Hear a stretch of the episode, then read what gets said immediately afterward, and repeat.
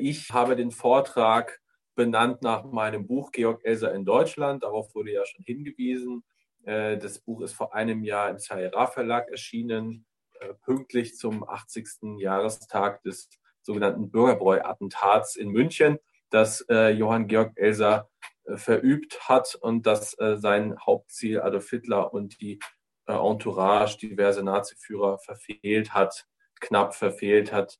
Und ähm, ich ähm, mache zwar in diesem Buch äh, und auch in diesem Vortrag jetzt keine reine Biografiearbeit, also keine, keine Biografie dieser schöpferischen Person, Georg Elser, und über die vielen Facetten seiner Persönlichkeit und seiner Biografie, ähm, die auch sehr interessant ist. Das haben andere gemacht, aber ich werde natürlich, bevor ich dann zu dieser Rezeptionsgeschichte, zu der Auseinandersetzung mit dem Bürgerbräu-Attentat äh, und seinem Urheber Georg Elser komme, dann doch noch einige grundlegende biografische Daten reingeben, damit auch alle orientiert sind, äh, was äh, gemeint ist, wenn ich von Georg Elser spreche.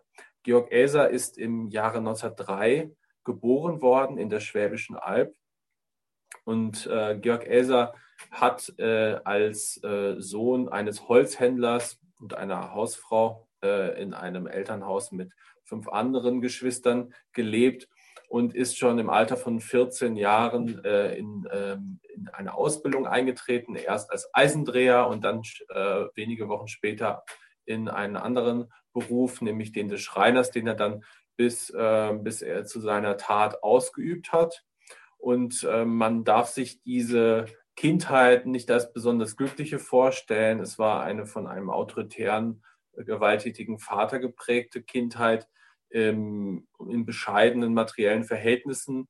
Und so war es dann für Georg Elser äh, ein Anliegen, aus dieser Enge der Schwäbischen Alb, aus dem Ort Königsbronn, einem 2000 Seelen Ort, auszubrechen und äh, auf Wanderschaft zu gehen. Die führte ihn dann äh, an den Bodensee, wo er dann für sieben Jahre blieb und wo er eben auch sich politisierte. Also er trat in den Holzarbeiterverband ein. Das ist also eine Gewerkschaft die zum Allgemeinen Deutschen Gewerkschaftsbund gehörte und trat 1929 auch in den Roten Frontkämpferbund ein. Das war in der Bodenseeregion durchaus eine durchaus nicht selbstverständliche Wahl. Ähm, der Rote Frontkämpferbund war ein paramilitärischer Verband der Kommunistischen Partei Deutschlands und wurde im gleichen Jahr verboten. Und 1932 kehrte Georg Elser dann wieder auch geplagt durch Arbeitslosigkeit im Zuge der Wirtschaftskrise, die auch ihn betroffen hat. Trotzdem er ein sehr begabter Handwerker war, ist 1932 Georg Elser zurückgekehrt äh, nach Königsbronn in ein Elternhaus, in eine Familie, die weiterhin eine Belastung für ihn war und äh, hat versucht, in dem Ort äh, weiter zu arbeiten und einen Lebensunterhalt zu verdienen. Und ähm, nach Ansicht von Zeitzeuginnen ähm, ist Georg Elser mit einer durchaus dezidierten antinazistischen Haltung zurückgekehrt, aus der er dann auch durchaus kein Hehl machte und dass das auch weitgehend folgenlos blieb. Also auch die Verweigerung des Hitlergrußes und seine Abneigungsbekundung gegen die Nazis zeigt, dass es nicht automatisch jede oppositionelle Regung ähm, mit ähm, Konzentration. Georg Elser hatte da durchaus ähm, einiges gewagt. Und ähm, spätestens 1938 im Zuge der sogenannten Septemberkrise, als alles danach aussah, dass es zu einem Krieg zwischen Deutschland und der Tschechoslowakei kommen würde und im Zuge dessen auch mit den Westmächten Frankreich und England oder Großbritannien, ähm, hatte Georg Elser wohl die Entscheidung getroffen, die äh, Attentatspläne, die vielleicht schon länger in seinem Kopf waren, zu konkretisieren und darauf hinzuarbeiten. Er zog dann, nachdem er schon diverse technische Vorbereitungen begonnen hatte, im Sommer 1939 noch vor Beginn ähm, des äh, deutsch-polnischen Krieges, des Überfalls auf Polen, mit den konkreten Attentatsvorbereitungen. Georg Elser ist auf die Idee gekommen, dass es einen Punkt gibt, von dem er weiß, da wird Adolf Hitler jedes Jahr sprechen und das ist der Münchner Bürgerbrückkeller, wo seit, dem, seit der Machtübernahme der Nationalsozialisten immer wieder ähm, der sogenannte Hitler-Putsch erinnert worden ist, 1923. dort konnte er davon ausgehen, dass, Georg, äh, dass Adolf Hitler zu einer ganz bestimmten Zeit da sein wird und darauf hat er seine Zeitbombe ausgerichtet. Aber wie die Umstände nun mal manchmal so sind, ähm, hat es eine frühere Abreise von äh, Adolf Hitler gegeben. Adolf Hitler hat seine Rede deutlich verkürzt gegenüber den Reden im vorherigen Jahren und so detonierte der Zeitzünder zwar zur vorgesehenen Zeit, aber nicht zu einer Zeit, als Adolf Hitler und seine engsten Vertrauten, darunter auch Goebbels, äh, im Saal waren. Und so kam es dazu, dass ähm, das Hauptziel verfehlt worden ist. Zu diesem Zeitpunkt war Georg Elser schon festgenommen worden, denn er hatte, weil er einen Zeitzünder hatte für seine Bombe und nicht persönlich anwesend sein musste, versucht, kurz vor dem Attentat, also kurz vor der Detonation über die Schweizer Grenze am Bodensee, ähm, den er ja noch von früherer Zeit kannte, in die Schweiz zu kommen. Und er verbrachte dann bis 1945 sehr, sehr viel Zeit in einer Isolation, die ganz speziell auf ihn zugeschnitten war, als sogenannter persönlicher Gefangener des Führers, bis er dann am 9. April 1945 hingerichtet worden ist. Das ist alles sehr gründlich und sehr gut von diversen Biografien aufgearbeitet worden. Ich nenne beispielsweise die Biografie von Helmut G. Hasis, den Hitler jage ich in die Luft, zuerst 1999 erschienen. Es gibt auch von Peter Steinbach und Johannes Tuchel von der Gedenkstätte Deutscher Widerstand eine Biografie und noch andere.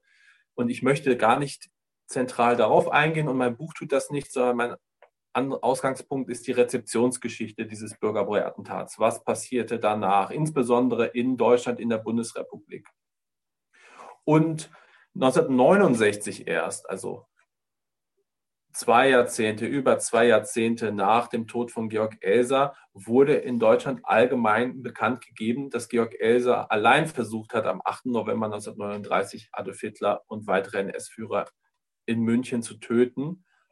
Und in diesem Jahr kam nämlich in einer Edition, die nicht nur in Historikerkreisen bekannt ist, sondern in einem Buch, was weithin erhältlich war, kam heraus, das Gestapo-Protokoll, das fünf Jahre vorher gefunden worden ist und das sehr deutlich nachwies, dass Georg Elser allein und nur allein diese Tat begangen hat. Und es kam im gleichen Jahr 1969 auch der äh, Dokumentarspielfilm Der Attentäter raus von Fritz Erler, der einen Grimme-Preis bekommen hat. Und das sind also zwei sehr öffentlichkeitswirksame Zeichen gegen eine lange Zeit, in der Georg Elser mit verschiedensten Verschwörungstheorien äh, belegt worden ist. Ähm, aber ich möchte dann direkt auch nochmal ähm, darauf hinweisen, was kurze Zeit nach äh, 1969 passierte. Der linksradikale Autor Peter Polzal ähm, hat nämlich dieses besagte Buch, die Autobiografie eines Attentäters mit den Gestapo-Verhörprotokollen, die Georg Elsers Biografie zeigen und auch die bis heute die Hauptquelle sind, äh, so entdeckt nämlich im, auf dem Wühltisch eines Westberliner Kaufhauses. Und Peter Polzal schreibt, und mich ergriff wieder einmal die große Wut. Typisch für dieses unser Land, dachte ich. Jeder Dreck von drittklassigen Schnulzensängern, Angehörigen von Adelshäusern, Playboys und Sportlern verkauft sich wie warme Semmeln. Und die in Polizeiprotokolle gekleidete Biografie eines Mannes, der in Frankreich, Italien oder Jugoslawien als Nationalheld gefeiert würde, hier aber vergessen ist, wird im Jahre 1969 verramscht. Da war er, der Working Class Hero Johann Georg Elser. Also tatsächlich geht Peter Paul Zahl davon aus, dass es eigentlich losgehen müsste mit der Anerkennung für Georg Elser. Aber die Entdeckung von Georg Elser im Jahr 1969 ist kein Triumph, sondern er wird binnen kürzester Zeit zu einer Art Bückware wie man ja an diesem Buch über Georg Elser sieht. Und wenn ich jetzt darüber rede, was Georg Elser in Deutschland ist, dann stelle ich mir erstmal die Frage, warum Georg Elser überhaupt allein handeln musste, warum es für ihn notwendig erschien und warum sich viele Deutsche so lange schwer taten, diesen Widerstand als legitim zu empfinden, was teilweise noch bis heute so ist, aber nicht mehr so wie früher. Und dann zuletzt die Frage, warum Elsa heute doch als eine Identifikationsfigur Karriere macht. Und ich verfolge in diesem Buch und jetzt auch in meinem Vortrag diese Fragen im, mit drei verschiedenen Versuchen, also drei verschiedenen Themen. Das erste Thema ist Georg Elser und die Linke. Ich hatte ja schon angedeutet, er hatte eine gewisse linke Biografie. Und der, das zweite Thema ist die Rolle des Christentums im Bürgerbräu-Attentat, die auch dann Folgen dafür hat, wie dieses Attentat äh, aufgenommen worden ist in Deutschland. Und das dritte Thema ist die Karriere von Georg Elser als eine Identifikationsfigur, die man heute beobachten kann. Und ich fange zunächst mit Georg Elser und der Linken an. Also Georg Elser war mit der Linken verbunden. Und das heißt ganz konkret, er war Gewerkschaftsmitglied, er war im Roten Frontkämpferbund und er hatte auch noch in der Zeit des Nationalsozialismus in Königsbronn Kontakt zu einem, mindestens einem Kommunisten, der in der kommunistischen Partei aktiv war der auch behauptet, dass es gewisse Aktionen gab, an denen Georg Elser beteiligt war, über die wir aber nichts wissen. Und die Motive, die Georg Elser in den besagten Verhörprotokollen der Gestapo niedergelegt hat, zeigen auch, dass er durchaus ein Klassenbewusstsein hatte. Er durchaus gesehen hat, dass der Nationalsozialismus die Lage der Proletarier verschlechtert hat. Er hat den Gestapo-Beamten vorgerechnet, dass die Bezüge größer geworden sind, dass der Lohn niedriger geworden ist, dass auch die Rechte der Arbeitnehmerinnen und Arbeitnehmer schlechter sind als vorher. Und offensichtlich konnte er dieser ähm, Begeisterung für Vollbeschäftigung, die eben auch eng mit Aufrüstung verbunden war, nicht viel abgewinnen. Aber man kann auch sagen, dass ferner die Kriegsgefahr, die Georg Elser als ein weiteres zentrales Motiv seiner Planungen, Hitler zu töten, angegeben hat, auch im Sinne der Linken sein müsste, genau wie diese Klassenanalyse, die grobschlächtige. Aber die Kommunistische Partei Deutschlands hatte eine Doktrin gegen den individuellen Terror. Und zwar nicht erst seit den 30er Jahren, sondern das geht auf die Doktrin der Bolschewiki zurück, auf Leo Trotzki, der auch im Zuge der Attentatskampagnen von Sozialrevolutionären und Anarchisten in Russland versucht hat, eben diese Attentate als eine unreife Form des Klassenkampfes zu äh, disqualifizieren. Und diese Doktrin hat sich auch in der Bewertung von ähm, Gewaltaktionen gegen Nazis und Köpfe des Dritten Reiches weiter beibehalten. Da muss man alleine daran denken, wie Marinus van der Lubbe, der mutmaßlich äh, den sogenannten Reichstagsbrand äh, verursacht hat, äh, behandelt worden ist. Der wurde tatsächlich, der auch durchaus Kontakte zur KPD äh, Kreisen in Berlin hatte, im Nachhinein öffentlich als ähm, ja, schwuler ähm, Anarchist, der versucht hat, äh, womöglich als Agent der Nazis Unruhe zu stiften, ähm, wurde der inszeniert. Das heißt also, man hat gesehen, ähm, die KPD hat kein Interesse an sogenannten individuellen Terror. Und nur Dissidenten, wie die Münzenberg, waren äh, Personen, die etwas mit dieser Form des Widerstandes anfangen konnten, was ich in meinem Buch dann beschreibe. Und ein weiteres Hindernis für die Kommunistische Partei, sich womöglich in solche Abenteuer zu bringen, also dass ja eine RFM durchaus Verbindungen hatte, war der sogenannte Ribbentrop-Molotow-Pakt, auch der sowjetisch-deutsche Angriffspakt im August 1939, also kurz vor dem Überfall auf Polen, und in dieser Zeit wurden die verbliebenen KP-Kader zu einer gewissen Zurückhaltung aufgefordert, was äh, einen, ähm, äh, einen militanten Antifaschismus anging. Und die ganze Propaganda der KP war auch darauf abgestimmt, so eine gewisse Äquidistanz zu haben nach Kriegsausbruch zwischen dem äh, hitlerdeutschen ähm, Teil und den Großbritannien. Also hier wurde nicht ge gesehen, dass der Nationalsozialismus in Deutschland eine besonders aggressive Form ähm, der Politik, der Außenpolitik betreibt, sondern es wurde eine gewisse Äquidistanz gefordert und eine gewisse äh, Hemmung auch für die Antifaschisten geschaffen, ganz, ganz äh,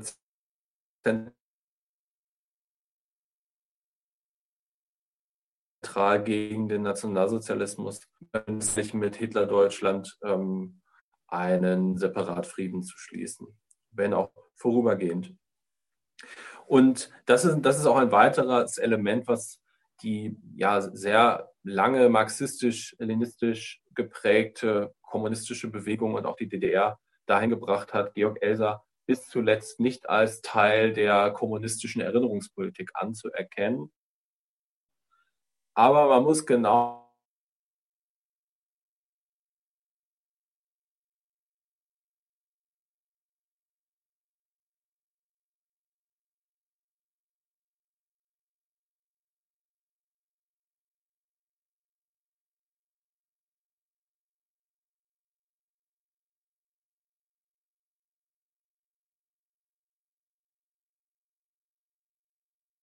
Und das Problem war, wie gesagt, individueller Terror ist schlecht. Georg Elser war kein offizieller Teil der kommunistischen Partei und sollte es auch nie sein. Das gehörte nicht zur Erinnerungspolitik der Kommunisten.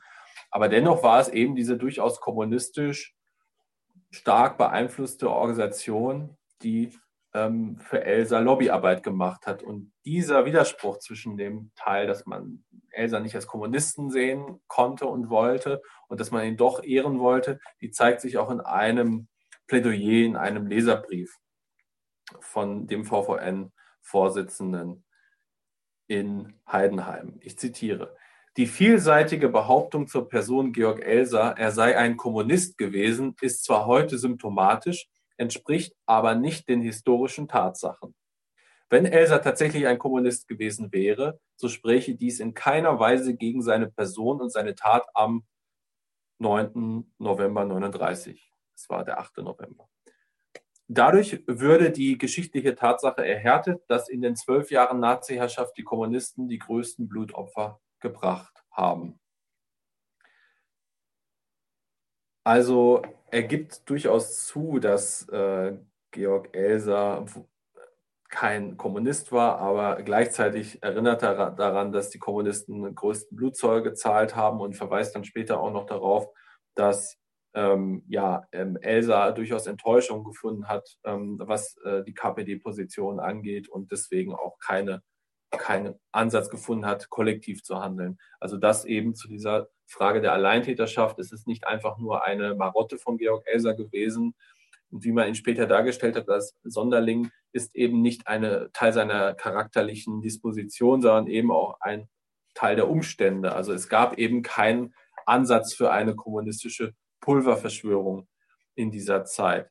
Und entsprechend ähm, findet Georg Elser auch in der DDR Historiografie zum Widerstand nicht statt. Und wenn man heute äh, sich fragt, wer von den Linken interessiert sich für Georg Else, dann trifft man ja interessanterweise insbesondere auf Linke, die äh, sehr wenig marxistisch-leninistisch orientiert sind oder anarchistisch orientiert sind. Ähm, aber man muss genauso auch sagen, dass ähm, der Georg Elser Arbeitskreis, der in Heidenheim so eine Pionierarbeit geleistet hat, was die ähm, Erinnerung an Georg Elser angeht, auch in der Region, auch von vielen Linken getragen worden ist, die auch teilweise ähm, aus dem Umfeld der Deutschen Kommunistischen Partei kamen, aus der Friedensbewegung, aus der SPD. Also hier gibt es durchaus eben auch viel Leidenschaft für das Thema und ähm, so eindeutig kann man jetzt nicht sagen, die Linke hat mit Georg Elser nichts zu tun gehabt, aber man sieht eben doch, der Marxismus-Leninismus mit seiner Doktrin zum individuellen Terror war sicher ein großer Hemmschuh für sehr viele in der Linken, sich mit Georg Elser zu identifizieren. Dazu wäre noch viel mehr zu sagen, aber ähm, das kann man auch in der Diskussion ähm, weiterverfolgen und natürlich auch in dem Buch noch ganz gründlich nachlesen. Und ein zweites Element, was die Rezeption von Georg Elser sehr lange behindert hat und beeinflusst hat, ist das Christentum. Ähm, dieser zweite Aufsatz in meinem Buch heißt Ein Attentat um Gottes Willen. Und äh, der Titel ist hier auch Programm, wenn man jetzt insbesondere über den Protestantismus spricht. Und man spricht im Zusammenhang mit Georg Elser über den Protestantismus, weil Elsa evangelisch war und von einer frommen Mutter erzogen worden ist. Und auch die Motive, die wir aus dem Gestapo-Protokoll von Georg Elser kennen, die verweisen auch darauf, dass er den Nationalsozialismus abgelehnt hat wegen der Eingriffe der NS-Erziehungsdiktatur in die religiöse Autonomie, in die religiöse Erziehung und überhaupt ähm, die Schaffung der deutschen Christen, die wiederum zu Lasten von anderer evangelischer Christlichkeit für ihn ging, die haben ihn motiviert, auch äh, Widerstand zu leisten. Und genauso interessant ist im Zusammenhang mit äh, dem Christentum und Georg Elser ähm, ein, der letzte Teil des, des Protokolls. Normalerweise ist das Protokoll, ähm, das man auch online findet, auf der Seite vom Georg Elser Arbeitskreis in Heidenheim in einer, in einer Ich-Form geschrieben zwei, über 200 Seiten schreibt Elsa natürlich durch die Sprache der Täter hindurch über seine Biografie. Aber am Ende gibt es einen Dialog, in dem nochmal die Einstellung zur Tat abgefragt wird. Und Georg Elsa soll am Ende sagen, dass er, wenn er gewusst hätte, wie es ausgeht, anders entschieden hätte. Dass, ähm, und letztendlich ist die Pointe von diesen letzten zwei Seiten des Protokolls, dass die Vorsehung auf der Seite von Adolf Hitler und nicht auf der Seite des gläubigen Georg Elsers ist. Und dass er mit dem Wissen von heute ähm, nur noch bereut und versucht, sich in die Volksgemeinschaft einzufinden, also sich Adolf Hitler zu unterwerfen und seiner Entourage der deutschen Volksgemeinschaft. Und diese Vorsehung ist auch, das, diese innerweltliche Vorsehung ist aber nicht nur von der nationalsozialistischen Seite, von der von der NS-Presse nach diesem Attentat ähm, hervorgekrempelt worden, um zu zeigen, dass Adolf Hitler mit Gott ist oder mit irgendeiner geschichtlichen Macht ist, sondern auch die bekennende Kirche, also der Teil der evangelischen Kirche, der heute teilweise immer noch als widerständig oder als Widerstandsorganisation wahrgenommen wird, sah immer in diversen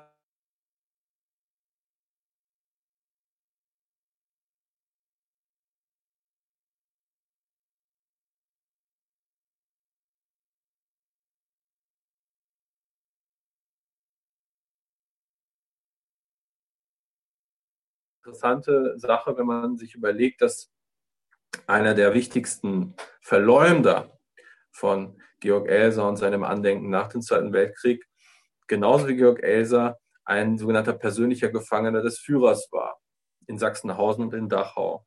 Und ich rede von Martin Niemöller, der auch nach dem Zweiten Weltkrieg einer der wichtigsten Figuren der evangelischen Kirche gewesen ist.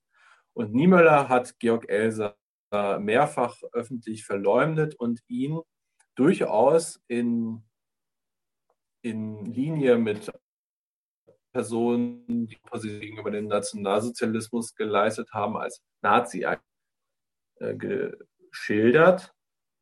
Und das hat er 1946 getan, woraufhin sich Georg Elsass daran äh, an ihn gewandt hat. Und das hat er aber weiterhin getan, nachdem 1969 sehr weit gestreut worden sind und hat selbst noch 1971 diese Verschwörungstheorie vom Nazi-Agenten Elsa äh, geritten. Und das hat er immer mit Verweis auf seine, ähm, seine Zeitzeugenschaft als KZ-Häftling getan. Aber kein Wissen, kein gesichertes Wissen hat ihn von dieser Verschwörungstheorie abkommen lassen.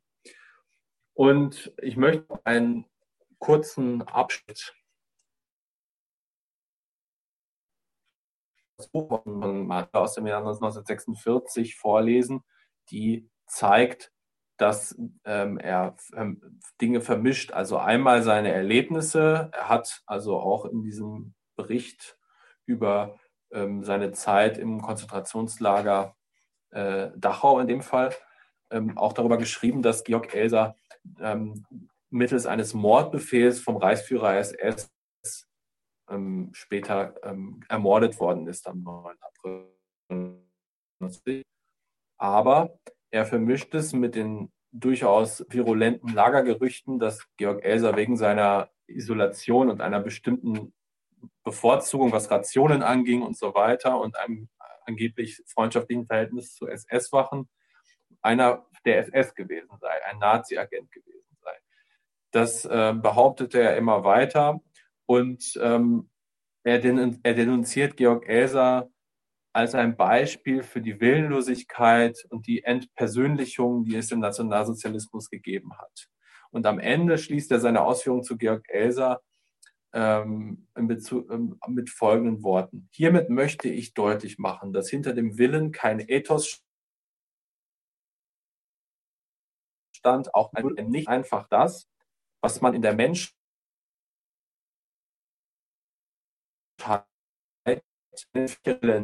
musste der Versuch scheitern, also der Attentatsversuch scheitern. Und Georg Elser wird hier als Prototyp des entseelten modernen Menschen dargestellt. Die Nazis haben, das beschreibt er in der weiteren Rede, das kann man dann in meinem äh, Kapitel auch nachlesen, die Nazis haben ja wohl versucht, diese, Ent, äh, diese Modernisierung, diese Vermassung des Menschen aufzuhalten. Und äh, das, das hat nicht geklappt und das kreidet Niemöller den Nazis an, aber Elsa ist auf jeden Fall ein Exemplar dieser äh, Entpersönlichung. Und äh, das ist seine Kritik auch an den Nazis. Das ähm, ist sehr haarsträubend und hat natürlich in einem Land äh, wie der Bundesrepublik, wo insbesondere in den ersten zwei Nachkriegsjahren die Kirchen, die beiden großen Kirchen, eine enorme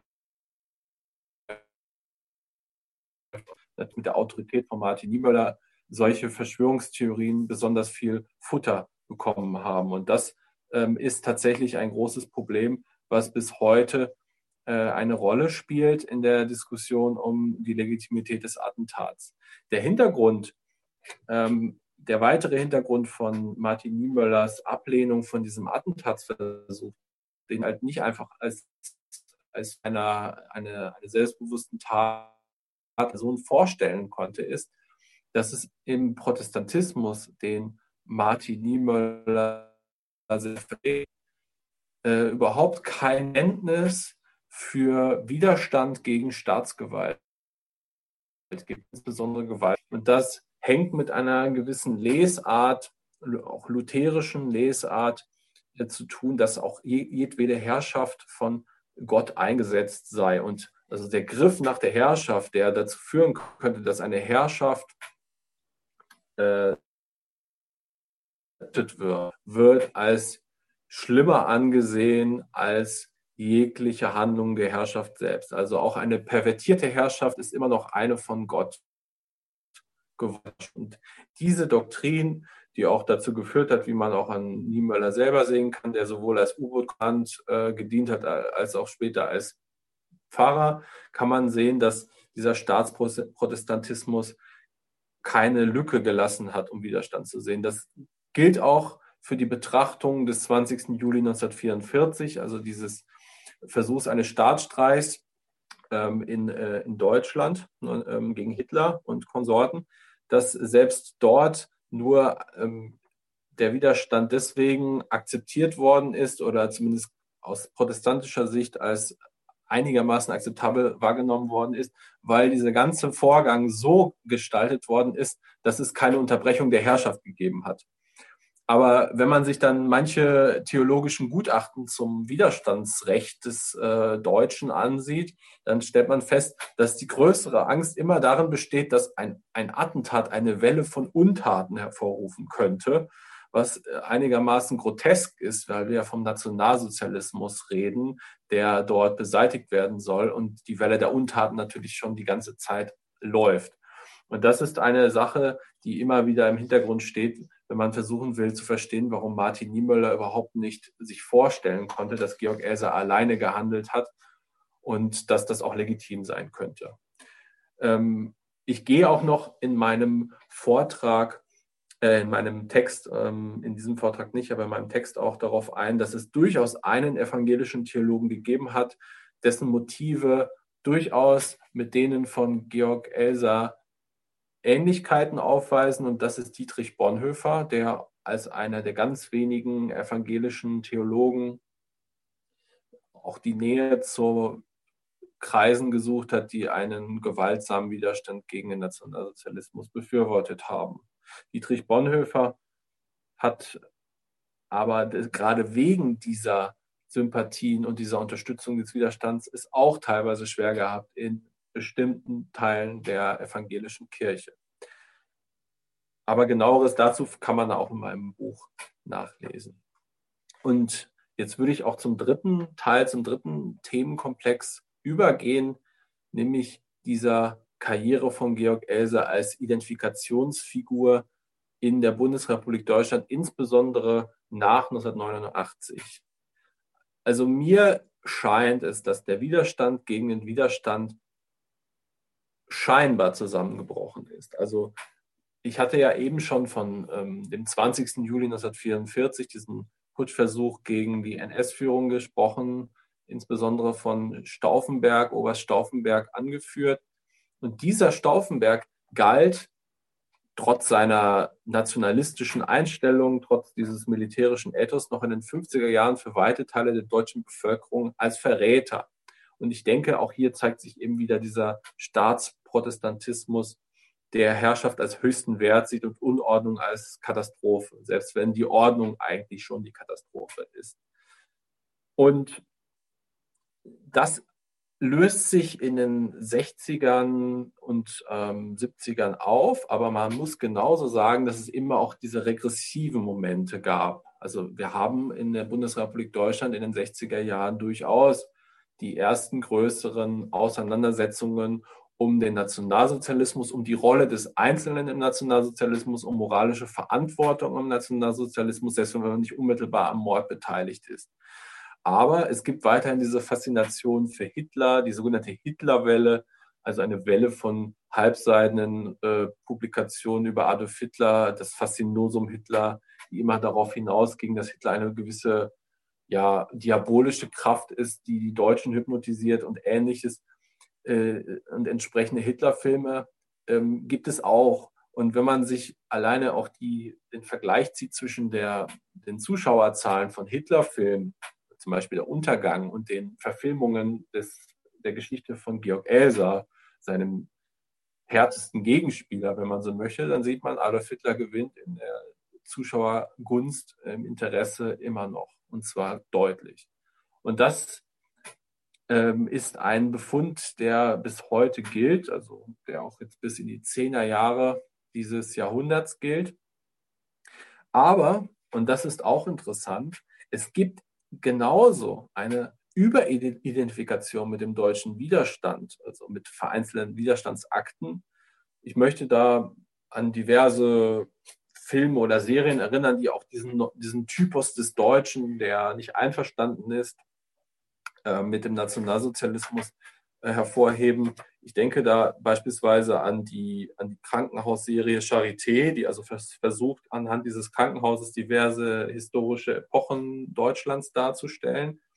Und in, in der Krankenhausserie Charité wird in der zweiten Staffel auch das fast, man kann fast schon sagen, das, ganze Personal des bürgerlichen Widerstands und des militärischen Widerstands des Nationalsozialismus durch das Krankenhaus geführt und hat den Eindruck, dass dass äh, die, das Personal dieser Serie, wenn, wenn, wenn schon nicht ähm, widerständig ist, dann doch eben mit der Faust in, in der Tasche und mit großen Selbstzweifeln ihren, ihren Dienst tut und funktional ist für den Nationalsozialismus. Aber das ist schon ein Bruch mit den Figuren, die es noch in den 50ern und 60ern auch im Film in Deutschland gab, wenn es um den Nationalsozialismus ging, wo immer noch klar war, das sind deutsche Patrioten, die versuchen hier einen sauberen Krieg zu führen und auch mit großer Pflicht, äh, großer Pflichtbewusstheit das ausführen.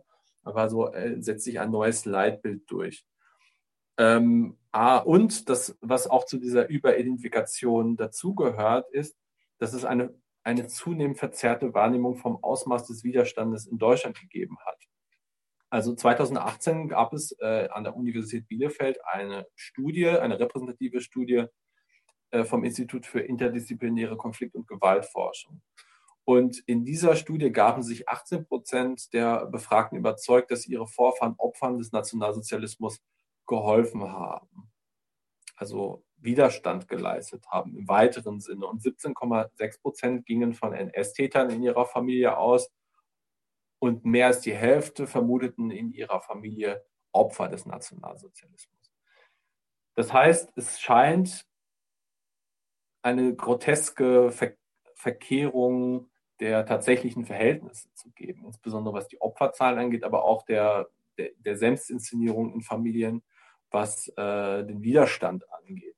Und das kann auch als eine Variante der Schuldabwehr und der Verdrängung von ähm, ja, Täterbiografien ähm, in der eigenen Familie gesehen werden. Also, einem, also wir haben in Deutschland ein öffentliches Sprechen über den Nationalsozialismus, das aber nicht unbedingt flankiert wird mit einer, einer biografischen, familienbiografischen Auseinandersetzung. Und so äh, können sich diese Verzerrungen auch erklären lassen. Und jetzt gehen wir zurück zu Georg Elser. Was hat das mit Georg Elser zu tun? Es gibt eben diese Identifikation mit Widerstand, die aus unterschiedlichsten Quellen sich speisen kann, aus einem aufrichtigen historischen Interesse, aus politischen Überzeugungen, aber womöglich eben auch aus diesen ähm, Verdrängungen und beziehungsweise diese Elemente können auch eine Rolle spielen bei der Art und Weise, wie über Georg Elser gesprochen wird.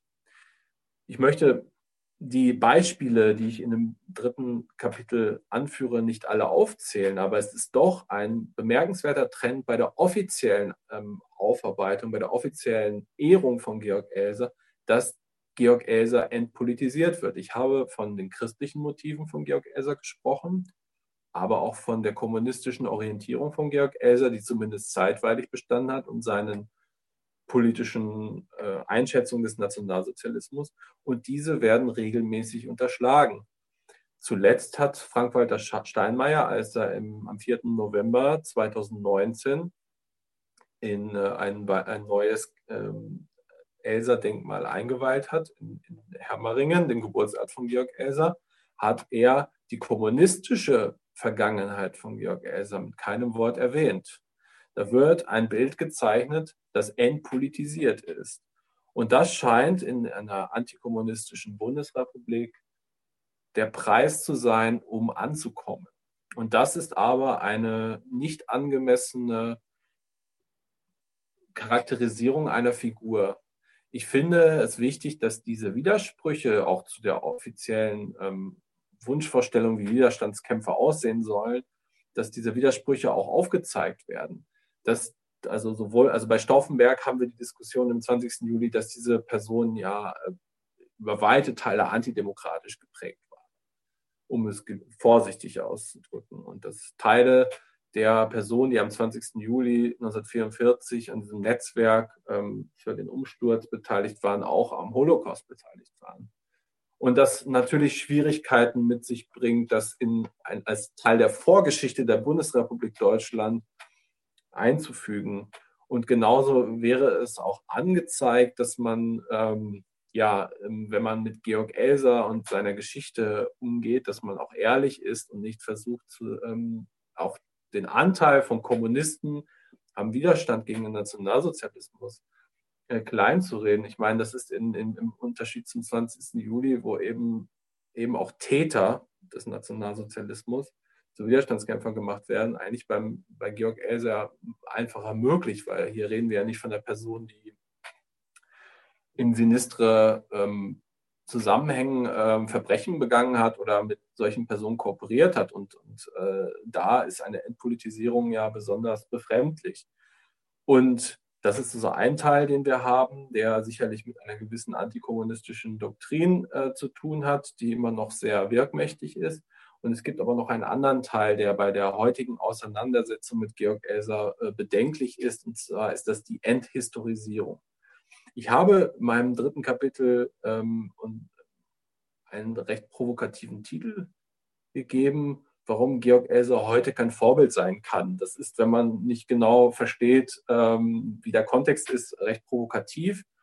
Aber was ich damit sagen will, ist, dass wenn man den historischen Kontext der Tat äh, nicht mehr wahrnimmt und Georg Elser zu einem Vorbild macht, dann kann das natürlich in alle Richtungen schlagen. Also es wurde eingewandt, wenn man Georg Elser in der politischen Bildung behandelt, dann würde ja rauskommen, dass die Personen, die Schülerinnen und Schüler sehen, ja, da war jemand unzufrieden mit der Regierung und möchte sie jetzt äh, in die Luft jagen.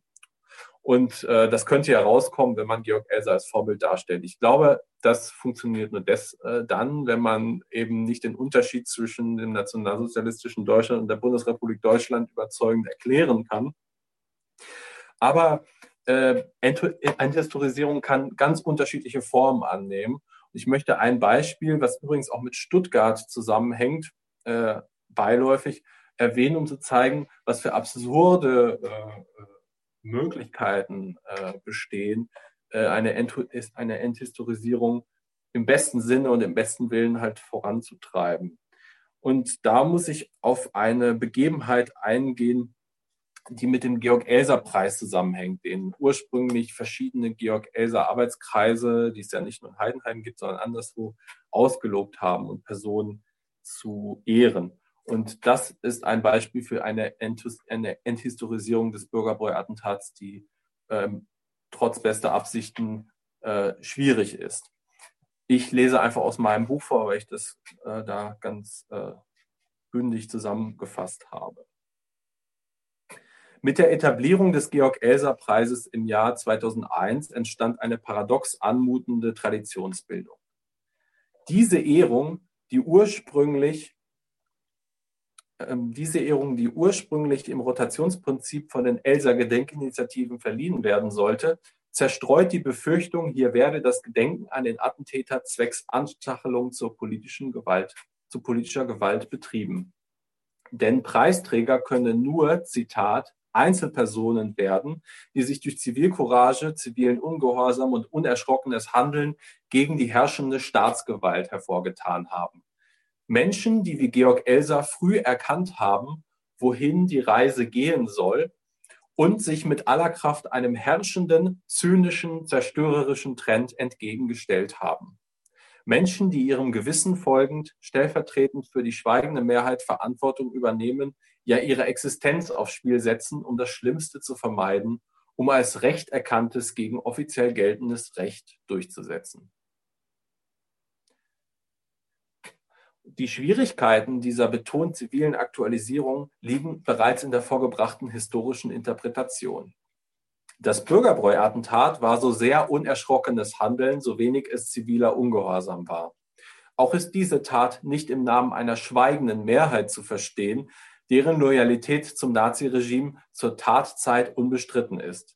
Eine Durchsetzung des Rechts gegen Unrecht hatte Elsa selber nicht erwartet, insofern der Nationalsozialismus laut Elsa die Macht nicht aus den Händen geben würde und mit dem Attentat höchstens eine Mäßigung des Regimes zu erreichen sei. Eine Übertragung von Elsas Tat in die Gegenwart birgt bei der Preisverleihung erhebliches Konfliktpotenzial, das durch die Beschränkung auf nicht zum Mittel der Tötung greifende Aktivisten entschärft wurde.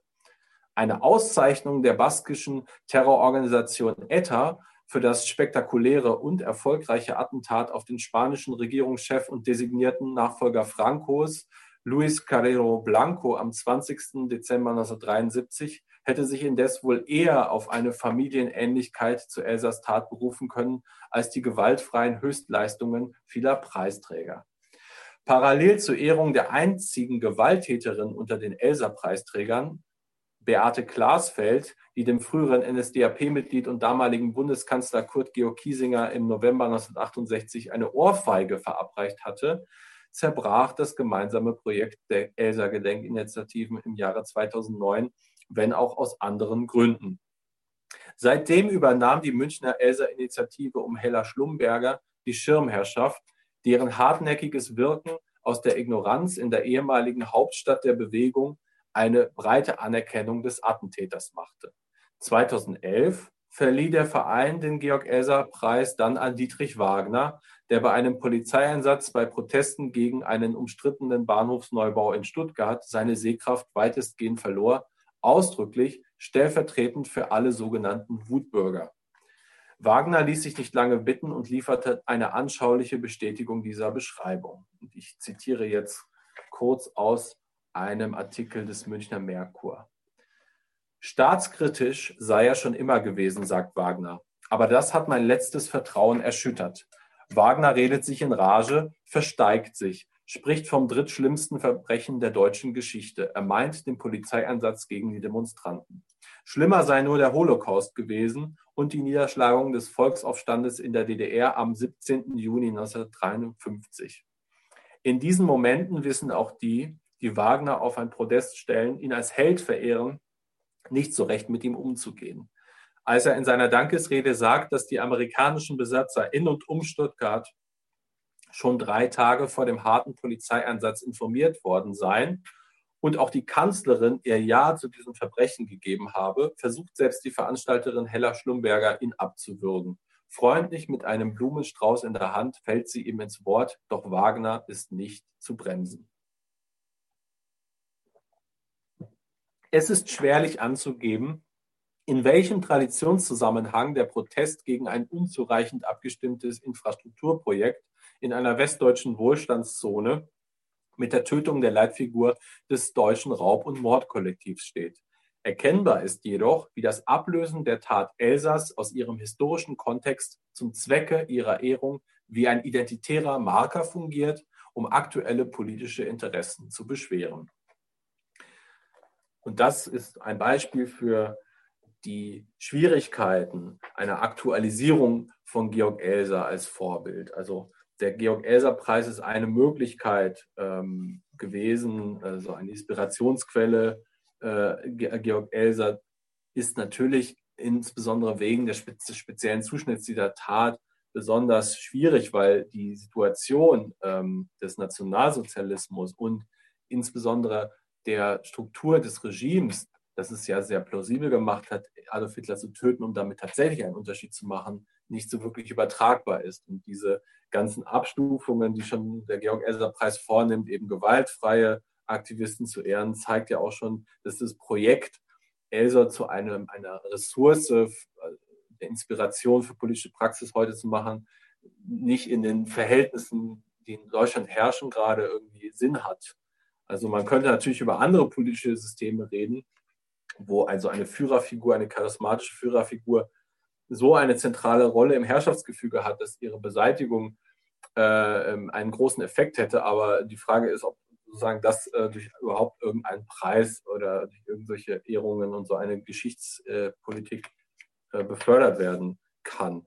Also ähm, mein, mein Vorschlag war auch wegen dieser Malaise, wegen dieser Schwierigkeiten, die dort aufkommen, eben Georg Elser als ein Beispiel äh, zu sehen. Also nicht als Vorbild, was eben teilweise eine schwierige Konnotation hat, sondern als ein Beispiel. Also einmal als ein Beispiel für eine bestimmte Leistungsfähigkeit in einer ganz speziellen historischen Situation, die ähm, heute so nicht mehr fortbesteht, aber gleichzeitig eben auch als grausames Beispiel dafür, was passiert, wenn jemand, der alles gibt, um eine historische Situation zu verändern zugunsten eben von Arbeiterinnen und Arbeitern, von Christinnen und Christen, auch von all den Opfern des Nationalsozialismus, dass, die, dass dieser Versuch am Ende ähm, äh, auf eine ganz spezifische Art scheitert, nämlich nicht nur mit dem Tod von Georg Else, sondern auch mit dem Versuch der Auslöschung seiner Erinnerung. Und also diese ganz vielfältige Form von Beispiel, also als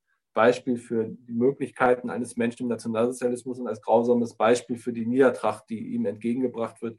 Das scheint mir eher ein angemessener Begriff ähm, von äh, Georg Elser und der historischen Gestalt von Georg Elser zu sein. Und ähm, mit diesen äh, Worten möchte ich meinen Vortrag ähm, hier beenden und freue mich sehr über die Fragen und Diskussionsbeiträge. Vielen Dank fürs Zuhören.